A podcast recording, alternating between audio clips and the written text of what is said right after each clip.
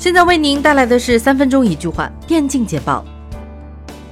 K2 KPL 王者荣耀秋季赛总决赛经过四轮的激烈对抗，最终 KZ 战队以四比零的比分战胜 ROX 战队，获得了首个 K2 KPL 秋季赛的总冠军。LPL 赛区的 TOP 战队公布了新赛季的阵容名单，直面实力整体上看来，新赛季也是非常有竞争力的队伍。KNET 新赛季变成了 ID 为 KNET 九。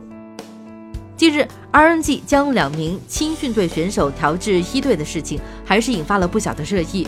这次被 RNG 调来一队的两个选手分别是打野 S1XU 和 AD Wink。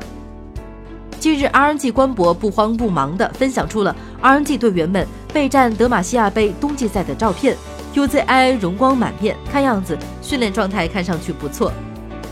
近日，网飞表示，他们将推出一个全新的纪录片《七 Days Out》。这个纪录片将展现流行文化背后的七天故事。他们选择了英雄联盟北美 LCS 联赛。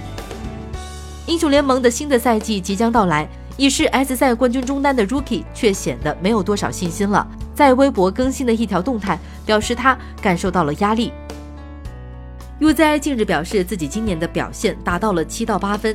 他坦言。自己在 S 八全球总决赛中表现不佳，他意识到自己还不够强，需要继续提高和变得更强。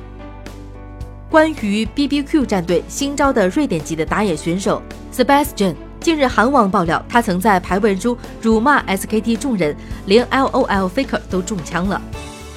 在八点二四版本中，锤石、曙光等老牌英雄再度跻身于 T 一级辅助的行列，分别是派克、牛头、机器人、智女、锤石胜率都排前几名。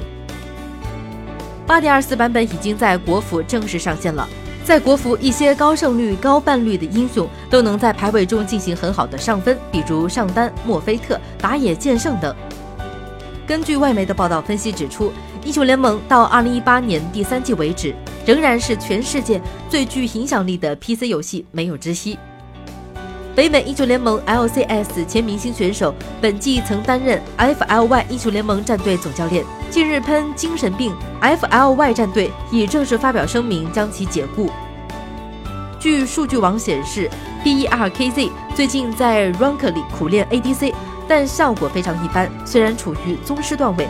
但他的总胜率只有百分之五十二，甚至近二十场他只有百分之四十的胜率。LOL 转会期即将结束，LMS 赛区在今年的人员变动相对较小，很多网友表示，LMS 赛区面临着人才只出不进的严峻问题。